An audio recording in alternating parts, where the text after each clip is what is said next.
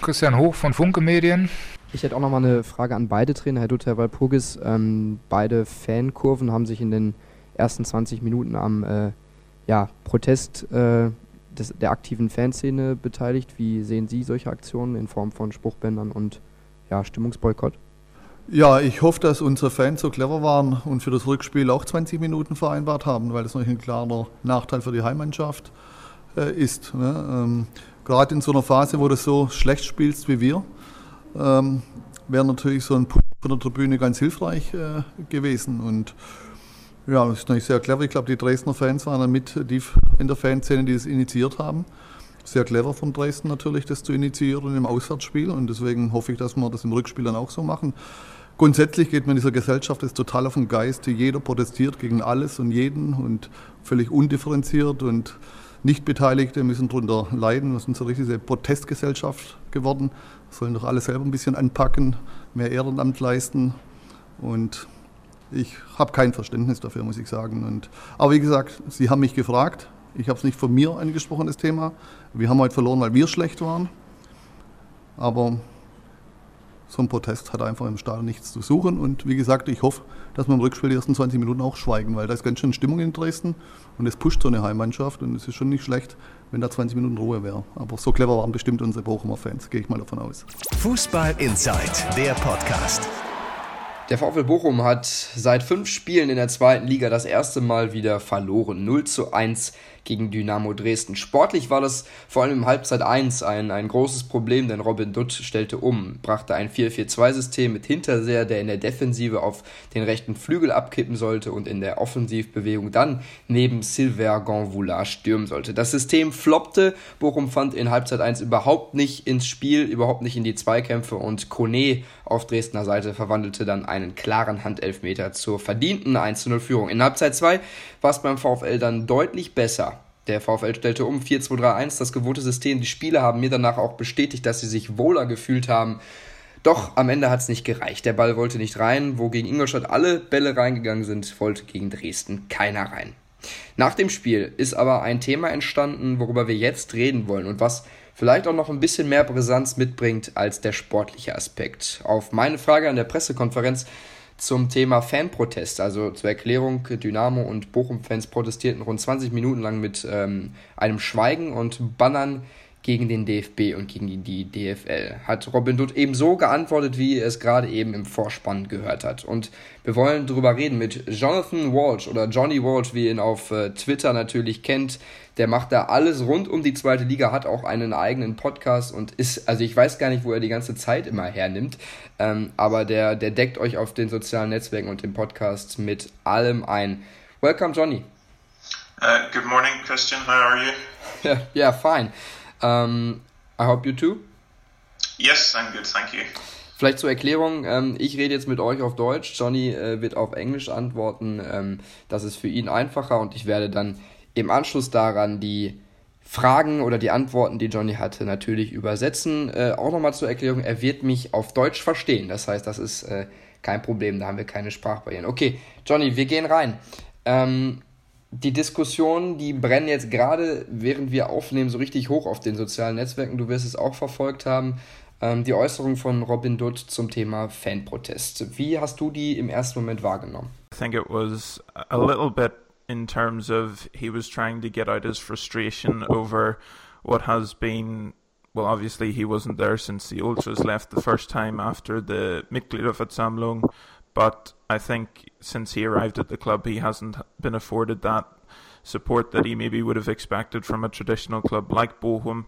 And, you know, this season as well, there was the whistles against Sandhausen at half time, which would have really annoyed a lot of people, annoyed the players, annoyed the coaches as well. And I think he has every right to be annoyed at the fans who are coming up with these whistles when the team is only drawing nil nil. You have that, and then you move on to what happened uh, in the game against Ingolstadt. They're winning 6 0. The Ultras come up with their protest banners against um, Villis and calling everyone to go to the, the Mitgliederversammlung, which I think is fine. Everyone has the right to protest, which is then where we come on to this. And I think it was great that the, the Ultras and the fan scenes across Germany decided to protest against what was going on here because it is a very serious issue. And when you have Dynamo Dresden fans having to travel 1,200 kilometers across Germany for a kickoff at 18:30, I think it's a little bit ridiculous that we're expecting fans to, to go this length to watch their team play. And I think it's something that, that really affects things because I've spoken to Darmstadt fans who had to travel through storms to get to St. Pauli, one of the games that they're looking forward to most in the season. It's a Friday night kickoff at half six. It's not what people want. We all want to be able to go and watch our team at the weekend. And while I can understand that it's not possible maybe to to always have a game on a Saturday or a Sunday or on a Friday that suits everyone. I think we have to put it in that bracket. We have to put it at times where fans don't have to get up at four o'clock in the morning or have to take a day off work on a Friday to go and watch their team. I think that's pretty ridiculous. So, from the fans' point of view, I can totally understand where they're coming from. From Robin Dutt, I think it's a build up of different issues that has grown in the supporter scene. Obviously, the Ultras were back on the Ostkurve uh, last night against Dynamo, and that was great. You know, it's really nice to see some unity coming into the club, and I think that's what Robin Dutt has done really well under an awful lot of pressure, especially given what had gone before with Wilken Engelbracht, Christian Hochstätter, and the various coaches that um, came in last season. And I think maybe the pressure just got to him with what he said here. I think he is smarter than that. He's been in football long enough not to say those sorts of things. And I think maybe the fact that the team played so poorly, especially in the first half, and he recognised that it was his mistake that they played the way they did. Yeah. Maybe that's where that's come from. But in general, I think the fact that he's gone so far as to say that, you know, it's a protest society where we are, I think that was just a little bit too much. I think if people want to protest, that's great to see that they're engaged by issues enough to get out on the streets and get out and have their say rather than sit at home and type behind a keyboard, which, you know, some people would say is what society is now. We're all on the internet and we're all trying to, to hide behind a, a face. But if people are getting out and making their thoughts heard, or in this case, being silent to show the, the DFB and the DFL what it could be like, I think it can only be a good thing that the fans are taking that, that route. Absolut. Also ich fasse mal kurz zusammen. Johnny sagt, äh, generell sollte die Gesellschaft ja auch darauf bestehen oder daraus bestehen, dass man eben gegen Missstände angeht, dass man äh, auch auf die Straße geht und sich ja kundtut und sagt, was einem nicht missfällt, um womöglich auch Änderungen hervorzurufen. Er sagt,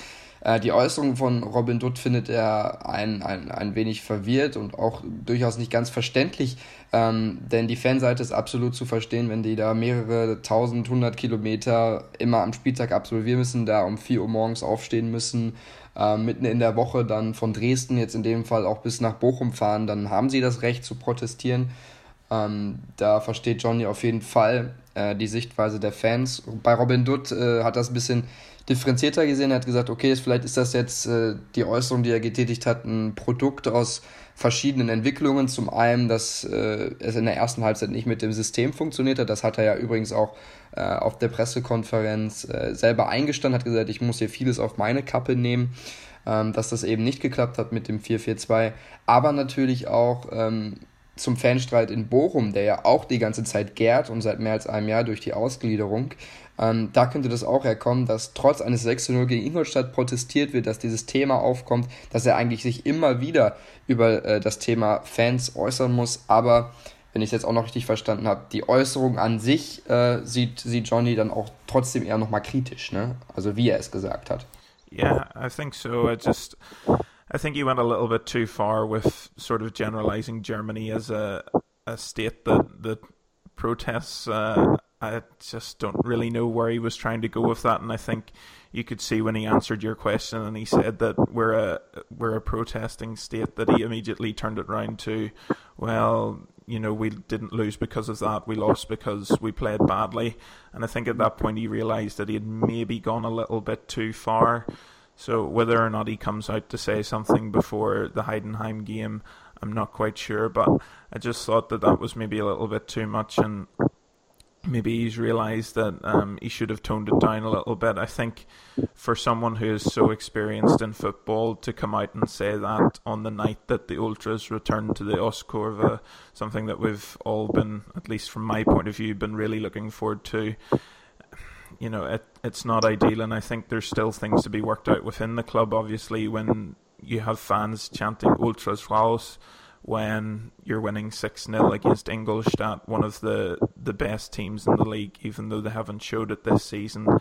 I think it's a real issue that these matters keep coming up, and somehow the air needs to be cleared in Bochum one way or another to try and get rid of these issues and these problems that keep coming up every single week. And I guess that's why Dutt said what he did. I don't think he should have said it how he did. I think he's smart enough to know and to phrase it in a better way because when you're saying that your fans should be clever enough to have agreed with Dynamo uh, that they should be quiet for 20 minutes in the the return game against them, I think you're insulting your fans a little bit there by saying if this is the week where we protest, you know, why did you not break that and try and support the team? Instead, you've gone along with what everyone else wanted and uh, you know I very much doubt we're going to have a same protest week uh, when we go and play Dynamo.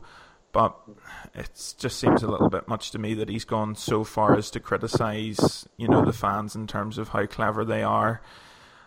I don't know. I think frustration played a big part in that, but at the same time, Robin does know better not to say these things. Also Johnny sagt, ähm, dass äh, Robin Dutt das besser nicht so gesagt hätte.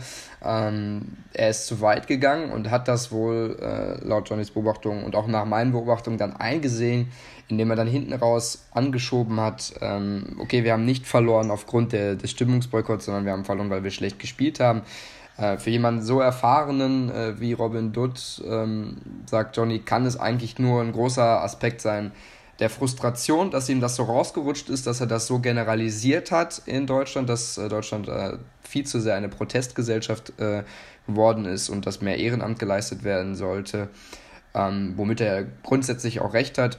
Nur das zu generalisieren sei halt ähm, ein großes Problem. Reden wir über den Protest an sich, Johnny. Ähm, Themen sind da, du hast es gerade auch schon ein bisschen angesprochen. Die Fans stellen sich gegen die Kommerzialisierung, gegen Korruption, gegen Anstoßzeiten. Ganz wichtiger Aspekt, ähm, den hast du auch angesprochen. Du forderst, dass man es ähm, ja schon so einrichten sollte, dass Fans in der zweiten Liga eben nicht 4 Uhr in der Früh aufstehen müssen und äh, ja, riesige Strapazen auf sich ähm, nehmen müssen. Da müssen wir drüber reden. Ähm, der zentrale Aspekt im Moment der, der, der Proteste konzentriert sich aber auch auf die EM-Bewerbung von Deutschland 2024. Natürlich im Zuge von Sommermärchen 2006, Korruption. Ähm, ja, wie, wie siehst du die Proteste an sich und, und auch die Themen, die diskutiert werden? I think from the fans' point of view, the fact that it was, you know, united by money, uh, I thought that was a really clever way to, to turn it around and as much as some people might make a lot of the ultras for being violent and whatever, and I don't think that general stereotype is true. You can obviously pick out instances where things have gone over the top, but they know what they're doing and they know how to get the attention for the causes that you know should be talked about in German football, and those united by money banners were a superb way to do it. Um, in terms of the AM I, I, don't know. Will it be the same sort of fallout as 2006? I don't know. I think things are run a little bit better uh, since then, and obviously, you know, we don't want to go too in depth into some of the claims that came out of that, but. I think it's um, a testing time for, for German football in general, especially with um, you know the decision on where the European Championships go coming up in the very near future. It's going to be interesting to see what sort of reaction that brings in terms of you know how will the fans react if Germany do get awarded the finals and and will anything change between now and then? Obviously this sort of 20 minute protest the united by money and all the other topics that are you know an annoyance to fans at the moment that's not how the the DFB and the DFL want to be portrayed I think in terms of when it comes to selling German football, if you want to put it that way, the fans are the greatest attraction. The fan experience is incredible. for someone to come from Northern Ireland and to experience that firsthand at his Zweite Bundesliga game to have attracted me so much. I really hope that things don't deviate away from what they are or what they were, should I say, and, and move further and further towards that commercialized aspect because I think it's a real shame. I don't think some Germans understand quite how much English or British people love the game in Germany and how much of a throwback, if you can put it that way, it is to what English football used to be. Of course, they're trying to change things with safe standing, but in Germany, it's just a totally different experience and, and one where you can really enjoy yourself at a football game. You don't get that in England. You don't get that in many other places around the world. So I think what can be done to protect the fan culture is very, very important. And I think that the DFB and the DFL have to start and listen to fans, whether it be about the European Championships and what happens there, whether it is about the commercialization, which continues to step up year on year. Obviously, the Monday night games were, were a big part of the last TV deal, and, and people really aren't happy about that, understandably so. But Zweite Bundesliga teams have had to deal with that for so many more years than every other league in Germany in terms of professional uh, football. So I think that people maybe need to pay a little bit more attention to to Zweite Bundesliga in that sense because those clubs have been trying to avoid things like that happening way before it became an issue for Bundesliga teams, and you know it's just sad that there is such a, a great strife between the fans and the the football association and the governing body in Germany because I think most people who go to Germany will tell you it's as close as you can get to a perfect football experience. And to have that taken away by issues like kick-off time and things like this it, it's obviously not ideal and it's not what anyone wants and at least not the, the DFB ahead of uh, the decision in a, in a couple of days time. Johnny bringt meiner Meinung nach auch einen ganz, ganz wichtigen Punkt jetzt ein. Also er sagt, dass ähm, für Leute aus England oder aus äh, Nordirland äh, der deutsche Fußball einfach so eine Anziehungskraft hat und, und ja, fast schon so, so magisch ist und so viel, viel besser auch in dem, in dem eigenen Wahrnehmen in, in Sachen Fankultur, in Sachen Stimmung im Stadion. Also ähm, er, hat, er hat beschrieben, das war für ihn ein Erlebnis, dass er so schnell nicht vergessen wird, als er dann im, im Stadion äh, war oder auch äh, natürlich auch noch regelmäßig ist. Und dass das die deutschen Fans oder die, die Deutschen im, im Fußball generell mal verstehen sollen, ähm, dass man hier schon in einer gewissen Wohlfühloase ist und sich dann auch mal wieder darauf besinnen sollte, wo der Fußball denn eigentlich mal herkommt. Und eben nicht, dass es weiter in Richtung Kommerzialisierung geht, dass es äh, weiter dahin geht, wie verkaufe ich diese Marke am besten, wie verkaufe ich den Fußball am besten, ähm, das ist eher der falsche Weg. Es sollte eher darum gehen, die Probleme an der Basis und auch die, die Anliegen der Basis, der aktiven Fanszene, der, der Fans generell natürlich wahrzunehmen. Anstoßzeiten, Kommerzialisierung, Korruption, wir haben gerade darüber schon geredet. Das sollte eher angestoßen werden und äh, ja auch ein Bewusstsein dafür kreiert werden, dass ähm, der Fußball und die Stimmung in Deutschland eigentlich äh, ja, ein Luxus sind, oder? So, so kann man zusammenfassen. Yeah, I would say football in Germany compared to most other places, it is a luxury to have, you know, the ability to, to drink on the stands, to, to smoke when you want. Obviously, they're bringing in the smoke-free areas, which I think is a good thing. You know, if fans don't want to to stand around, you know, smokers I personally don't mind it. I know some people do. I don't smoke myself though, so I think it's good to have that sort of choice where fans can go in the stadium and and be able to enjoy the game without that smoking aspect. But the fact that you have cheap beer, cheap food, you can enjoy yourself as much as you want without having to sit down.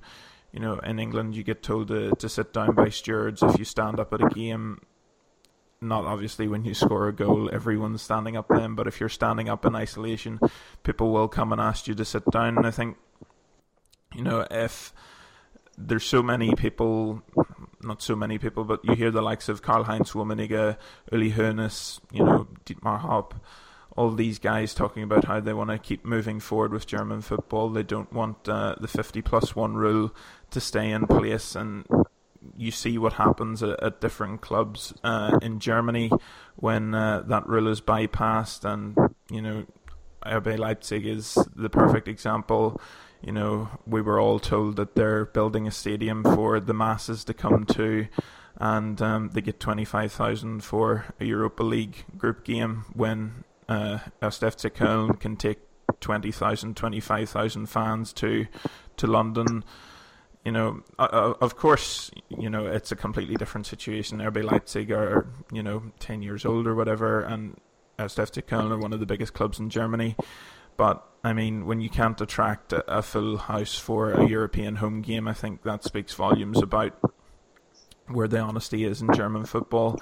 And we obviously have these Ausgliederung topics that um, keep popping up, and uh, it looks like everyone's going to go down that route sometime or another. Obviously, Schalke are still in eingetragener Verein, but they have the big investment from Gazprom, which people would question. Bochum voted for Ausgliederung, of course, and that's you know where this all started. I don't know. I think it's it's tough to, to pinpoint different things and, and pin, pin it down to one thing, but I think German football just has to be careful that they don't lose sight of the fans and all this. And some people would say that the, the ultras maybe hold too much power. I think it's very difficult to, to pin it down to one thing or another. I think there are so many issues in German football at the moment that it's hard to. Uh, to go for just one thing that the ultras or fans want. I think that's why these protests are so important people would say the ultras have maybe too much power and they, they do things to get attention. I can understand where they're coming from, and I think that's maybe a valid point that they are doing things for attention, and you know these protests give them the attention that they want. But I think at the same time, they only feel like they need to do these sorts of things and have 20 minute long protests or have united by money banners is because the DFB and the DFL don't listen to them anymore. We saw that um, I think it was the first round of the Pokal games where um, the Greuther Fürth fans came up with the banners that you know the talking shops were over and that the discussions with the, the DFL and the DFB were over because they just weren't getting anywhere and that's all they essentially were was a talking shop.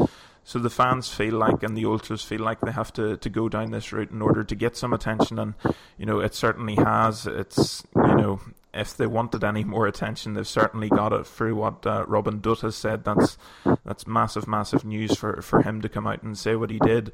So I think it's a little bit. The fans don't want to obviously have to do what they're doing to get the attention that they are getting now, but I would suggest that some see it as the only way they're going to get the attention that they need and require to, to make their views heard. And maybe attract some more sympathy from a wider base rather than just having to try and make these discussions with the DFL and the DFB themselves. Billiges Bier, billiges Essen, Rauchen auch erlaubt und du kannst stehen, wie du willst im Stadion in England oder in Nordirland, würdest du dann freundlich darauf aufge aufmerksam gemacht, ähm, wenn du dann dich mal in Isolation erhebst, dass du dich doch bitte wieder hinsetzen sollst. Also das sind Güte, Güter, die, die Deutschland schätzen sollte. Äh, und vor allen Dingen für Johnny steht der deutsche Fußball auch so ein bisschen vor der Zerreißprobe. Also die Fans auf der einen Seite, die Ultras, wo die anderen wiederum sagen, sie haben zu viel Macht, zu viel Power, zu viel Einfluss in der Kurve und auch, auch im Verein vielleicht, ähm, die sich aber genötigt fühlen durch eben solche Aktionen, die Aufsehen ersorgen, sei es Pyrotechnik, sei es Boykott, sei es Spruchbänder, ähm, äh, auf ihre Themen aufmerksam zu machen, weil der DFB und die DFL einfach nicht äh, mehr auf sie hören, das haben wir gesehen. Ähm, und da sagt Johnny, da, da müssen beide Parteien schauen, ähm, dass sie da wieder auch zusammen an den Tisch kommen, weil die Dialoge wurden eingestellt. Und äh, deswegen von mir die, die, die abschließende Frage an dich, Johnny. Ähm, was glaubst du, wie sich, wie sich die Beziehung zwischen den Funktionären, zwischen den Verbänden und den Fans in Zukunft entwickeln wird? Und vor allen Dingen, wie müsste es denn gelöst werden? Was sind da Ansätze? I think that's a, a very good question, and there's so much you could go into and so many details you could go into. I think you, you brought up pyrotechnics there. I think that's another issue that needs to be discussed. I think while some fans think that they can can get away with doing what they want and maybe throwing them onto the pitch, I, I totally disagree with that. I really think pyro adds something to the atmosphere and adds something to, to going to a match when you see these flares come up and it really gets the hairs in the back of your neck standing up. But if you know, if they're done by the right people and nobody gets injured, that's the ideal situation. And so long as they cooperate with the, the stewards, and I know that that's another issue where uh, German football fans felt that they're they're not being heard is how they're treated by the stewards and the police, and sometimes that's a very valid point. I, I think that if there's communication from both sides, which I just don't think is happening at the moment. Uh, you know, ideas are falling on deaf ears on both sides, perhaps.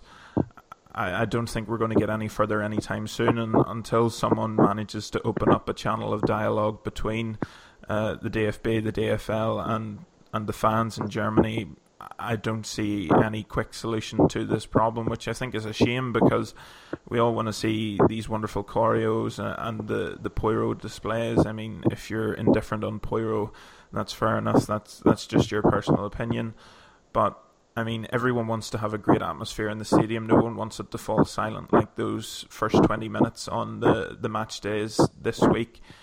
Uh, and I think that the more that can be done to, to avoid these situations escalating, the better. Whether or not that is going to be the case is another matter entirely. Maybe once we we have the end of the, the European Championship decision and whether it gets awarded to Germany or not, we'll have to see. But if we can have some discussion after that and maybe finally have a breakthrough, I think, you know, even if they can just get rid of Monday night games and lay it down in stone that, you know, from whenever the TV rights are due to be renewed, we're not going to have any more Monday night games. That's not going to be uh, on our agenda. It's going to be Friday, Saturday, Sunday. And, you know, obviously Sunday and Friday isn't ideal for some people. Everyone wants to have football on a Saturday so that they can maybe go and watch or play for their amateur team uh, some other time during the weekend. But I think it is so so important to have that open channel of dialogue, and until that comes about, I don't think we're going to get anywhere. Das ist ein wunderbares Schlusswort zu sagen. Äh, wir wollen doch die wunderbaren Choreografien, die wunderbare Stimmung. Äh, okay, Pyrotechnik, da kann man äh, eigener Meinung sein. Das ist auch nochmal ein anderes Thema, was wir, glaube ich, auch in derselben Zeit nochmal oder wenn nicht sogar mehr diskutieren könnten. Aber eben trotzdem sieht Johnny erstmal keinerlei Lösung in der nächsten Zeit, wenn beide Parteien sich nicht wieder zusammen hinsetzen und sprechen und einen Durchbruch erzielen. Und dann kann es ja vielleicht auch einfach mal dann, wenn man wieder zusammen redet, ähm, erste Annäherungen seitens der Verbände geben, ähm, damit da die, die Ultras und die Fans sehen, okay, es tut sich was, weil das haben sie ja vermisst äh, in, den, in den Dialogen vorher, dass man da einen Durchbruch schafft und eben wieder ähm, ja, zusammenfindet. Besten Dank dir, Johnny, für die ausführliche Diskussion äh, über die Aussagen von Robin Dutt natürlich auf der einen Seite und dann aber natürlich äh, auch darüber hinausgehend um das generelle Problem, um die Diskussion zwischen DFB, DFL und Fans und ja, der Protest untereinander. Besten Dank dir. Dankeschön.